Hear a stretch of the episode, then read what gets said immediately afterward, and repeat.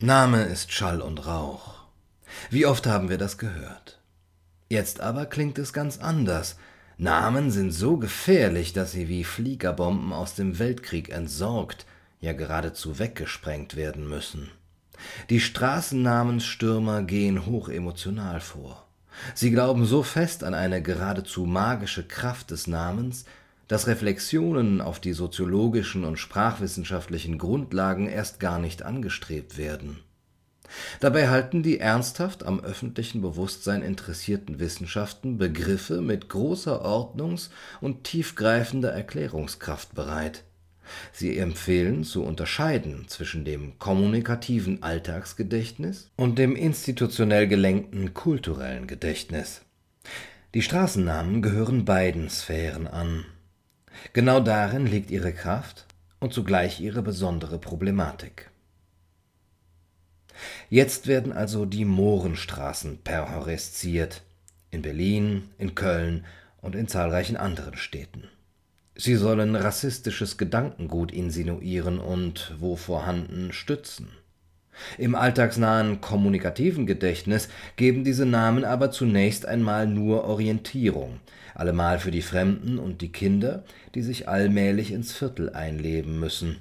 So werden Straßennamen für die Hinzukommenden allmählich das, was sie für die Alteingesessenen schon sind Ankerpunkte für Beheimatung. Unreflektiert werden die Namen internalisiert. So haben sie zunächst einmal Fernstellung zu hochbewussten Ideologien. Damit ist ihre Existenz eher der unbewusst fließenden Mentalität des Alltags zugeordnet, in der sich Bewohner aufgehoben fühlen. Eher verstört reagieren diese, wenn man ihnen vorrechnet, Moor, das sei doch ähnlich schlimm wie das ganz und gar verpönte Wort Neger. Nun wissen wohl alle plötzlich aufgestörten Mohrenstraßenbewohner Kölns und Berlins, dass es in ihrer Stadt keine Negerstraße gibt. Die meisten bleiben also gelassen. Besonders Interessierte werden in Straßennamenlexika nachschlagen. Da finden sie als Benennungsmotiv des Jahres 1844 für die kirchennahe Straße in Köln soll der heilige Maurus im Jahre 297 mit 360 Mohren den Martertod erlitten haben. Gegen den Versuch, sich einen rassistischen Sinn aufschwatzen zu lassen, wird sich die gefestigte Alltagsmentalität zu Recht auflehnen. Auf dieses Problemfeld gezwungen, bedenke man, schwul war noch in den 70er Jahren des vorigen Jahrhunderts die schlimmste Beschimpfung. Die Homosexuellen sind den effektvollsten Weg gegangen. Sie haben das alte Wort schwerer Schande in ein ganz normales Wort der Eigenbezeichnung verwandelt und so ihren Gegnern die Waffe fast aus der Hand geschlagen. Eine Hexenjagd auf rassistische Straßennamen trifft die als Gegner anvisierten Fremdenfeinde vielleicht viel weniger, als dass ein solches Manöver deren Waffen schärft. Die Streichung bekräftigt ja, an Moor ist tatsächlich irgendein Makel, der sich nicht abwaschen lässt. Die Namensächtung widerspräche in vielen Fällen auch einem weiteren Wesensmerkmal unseres Alltagsbewusstseins. Dieses kommunikative Gedächtnis wird von Prinzipien strukturiert, die wir normalerweise nicht wahrnehmen können, weil wir sie eben nicht sehen, sondern die Realität mit Hilfe dieser Prinzipien wahrnehmen, so wie man die Gegenstände durch seine Brille sieht dieses Werkzeug selbst aber nicht. Im kommunikativen Gedächtnis waltet der Respekt, ja geradezu eine Ehrfurcht vor alten Beständen. Ohne Murren ertragen Bauherren und wartende Öffentlichkeit jahrelange Bauverzögerungen, wenn auf altem Kölner Grund die Archäologen mit kleinen Schäufelchen und Staubpinseln Schicht für Schicht den Römerschätzen nachgraben. Man versuche doch einmal die wahrlich unbedeutende, von einem Anwohnernamen abgeleitete Witschgasse umzubenennen. Das würde als skandalöses Attentat empfunden, denn sie trägt diesen ältesten Kölner Straßennamen seit 1062 Jahren. Andere Kategorien kommen ins Spiel, wenn man den Kampf um die Namen bearbeitet, die auf die koloniale Vergangenheit verweisen. Da geht es um das kulturelle Gedächtnis. Dies ist die von befugten Institutionen durchkonstruierte Brandmauer gegen den unaufhaltsamen Fluss der dauernden Veränderungen und des in diesem Fluss permanent versinkenden Vergessens. Da wird festgeschrieben, was als Wegweiser für die Zukunft und Identitätsanker für immer im Gedächtnis bleiben soll. Klar, dass die imperialistischen Zeiten das ehrende Erinnern an die Helden der Kolonialzeit in Straßennamen und Denkmälern festschreiben wollten. Viele Städte haben solche Erinnerungszeichen bis heute, andere haben schon ausgedünnt. In Köln geht es um das in den Jahren nach 1900 installierte Chinesenviertel, umkämpft schon seit 1951. An die deutschen Protagonisten der Bekämpfung des sogenannten Boxeraufstandes wird da gedacht. Wilhelm II. hatte sie ja mit einer wohlbekannten, unsäglich brutalen Hetzrede in den Feldzug geschickt. Da gibt es in Köln also den Taku-Platz, die Lahns und die Iltisstraße, alle drei auch in Berlin vertreten. Dieses Ensemble arrondierten die Nationalsozialisten in Köln mit dubiosen Figuren und Staatennamen aus der afrikanischen Kolonialgeschichte: Lüderitzstraße (auch in Düsseldorf vorhanden), Karl-Peters-Straße, Gustav-Nachtigall-Straße, die Togo Tanga und Kamerunstraße und andere mehr. Seit 1991 heißt die Lüderitzstraße Usambara-Straße und die Karl-Peters-Straße Namibia-Straße, während diese in Siegburg, Wittingen, Soltau, Bad Hersfeld, Delmenhorst und an anderen Orten immer noch so heißt. Diese Umbenennungen kann man billigen, denn die Namen sind nicht Zeitzeugen des europaweiten Kolonialismus, als Implantate der Nationalsozialisten aus den 30er Jahren sind sie eher revanchistische Drohgebärden Trotz mancher Anläufe ist es in Köln nicht gelungen, das nunmehr 110 Jahre alte Chinesenviertel sprachlich zu schleifen. Ja, kann man es überhaupt effektvoll entsorgen, oder wäre das ein Schlag ins Leere?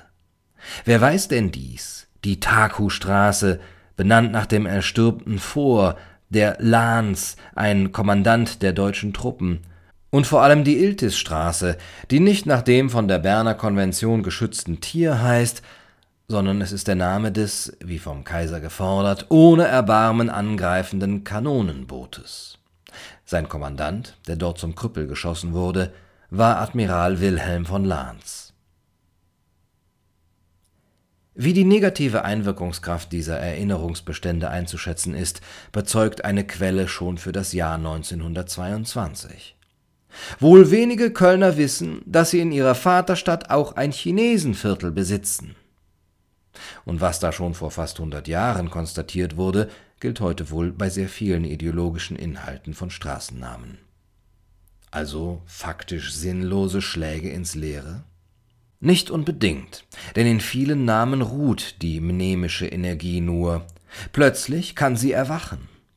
1985 gelang es nicht, den zentralen, aber von den meisten nicht sonderlich beachteten Appellhof in Böllhof zu ändern, um den gerade gestorbenen einzigen Nobelpreisträger Kölns für alle Zeit im Gedächtnis der Stadt festzuschreiben Angetrieben von 331 Rechtsanwälten erhob sich immer unbezwingbares kölnisches Bewusstsein, dass nämlich der dort einst ansässige Rheinische Appellationsgerichtshof zu Köln die französisch inspirierte liberale Rechtsauffassung dem preußischen Staatsrigorismus erfolgreich entgegengehalten habe Genauso scheiterte am aufbrechenden Widerstand der Vertriebenen 1922 die Umtaufe des eher schmuddeligen Breslauer Platzes hinter dem Bahnhof, der dem toten Nobelpreisträger Willy Brandt gewidmet werden sollte. Das kolonialistisch-rassistische Potenzial des Chinesenviertels also doch ein gefährlicher Sprengstoff? Es kommt eben ganz darauf an, wie die Alltagspraxis und die Gedenkfeiern mit jenem Potenzial umgehen. Vertraute Namen können segensreich als Anreiz gesehen werden, sich kritisch mit ihnen auseinanderzusetzen. Denn wenn wir alle noch so abgelegenen Namen purgieren, welche Straßennamen würden dann noch übrig bleiben? Da ist der die deutsche Geschichte aufs schwerste belastende Antisemitismus. Und da war einer, der die Juden wie räudige Hunde aus Deutschland vertreiben wollte.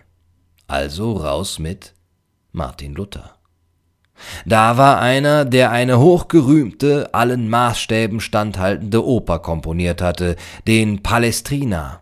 dessen Namen weiter dulden, wie immer noch in Köln und zahlreichen anderen Städten, obwohl er Hans Pfitzner, dem in Nürnberg hingerichteten Massenmörder Hans Frank, noch 1944 eine musikalische Huldigung gewidmet hatte? Da gab es auch jemanden, der gegen die Verjüdung der modernen Kunst gekämpft und den instinktmäßigen Widerwillen gegen das jüdische Wesen gepriesen hatte, dies mit historisch durchschlagender Wirkung. Kaum eine Kreisstadt mag auf Straßenschilder mit seinem Namen verzichten, und zu seinem Weiheort Bayreuth wallfahrtet die Elite der Nation wie seit eh und je auf durchaus volksferne Weise. Alle drei Namen würden also ausscheiden. Aber so nicht nur mit den vielleicht immer etwas schräg liegenden Künstlern, denn was sagt Schulamit Wolkows sicherlich zutreffende Formel vom deutschen Antisemitismus als kulturellem Code? Man dürfte aus dem 19. und aus der ersten Hälfte des 20. Jahrhunderts so leicht keinen Deutschen finden, der von Antisemitismus völlig frei gewesen wäre. Beethoven, dieser hymnische Humanist, hatte bei der Aufführung seines monströsen Schlachtengemäldes Wellingtons Sieg Giacomo Meyerbeer an die Pauken gesetzt. Einen zu späten Einsatz des Schlagzeugs an entscheidender Stelle kommentierte er so: Da hat ihm wohl der Mut gefehlt. Die angebliche Impotenz der Juden auf militärischem Gebiet ist eines der effektivsten Argumente der Antisemiten gewesen es gab aber sicher Figuren, welche die deutsche Geschichte in noch umfassendere Fehlentwicklungen gelenkt haben. Die frühe deutsche Klassik hatte auf eine nicht-nationalistische, universelle Entwicklung der Deutschen gesetzt. Schiller projektierte Das ist nicht des Deutschen Größe, ob zu siegen mit dem Schwert, in das Geisterreich zu dringen, Vorurteile zu besiegen, das ist deines Eifers wert. Seitdem Bismarck höchst effektiv auf Blut und Eisen setzend, Frankreich besiegt hatte, geriet Deutschland auf eine ganz andere Bahn, deren gefährliche Schräge Nietzsche mit seiner Formel von der Extirpation des deutschen Geistes zugunsten des Deutschen Reiches warnend beschrieben hat. Also der Name Bismarcks, der die lang ersehnte Einheit Deutschland brachte, herunter von den Straßennamenschildern, weg auch mit den Aberhunderten von Standbildern ein derartiger Bildersturm endet im Absurden, denn bei jeder geschichtlichen Person dürften sich mindestens dubiose Zitate finden. Was ist also zu tun? Was das kommunikative Alltagsgedächtnis anlangt, das Beheimatungsgefühl der Straßenbewohner schützen. Und was das kulturelle Gedächtnis betrifft, die deutsche Geschichte nicht verfälschen, indem man sie durch ein Purgatorium in eine antiseptisch reine verwandelt. Die Maxime heißt, kritische Namen kritisch memorieren. Die Bewohner des Kölner Chinesenviertels in Ehrenfeld haben ein gutes Beispiel gegeben. Zur Generaldebatte über die verklagten Namen erschienen Mitglieder des Karnevalsvereins Ihrefelder Chinese noch als Chinesen verkleidet. Nach stürmischer Diskussion einigte man sich dann, am Takuplatz eine Gedenktafel anzubringen. Da wird an die verfehlte Heroisierung der Kolonialzeit erinnert und dieser Schlusspunkt gesetzt: Die Anwohner sind heute stolz auf ihr in hundert Jahren gewachsenes Veedel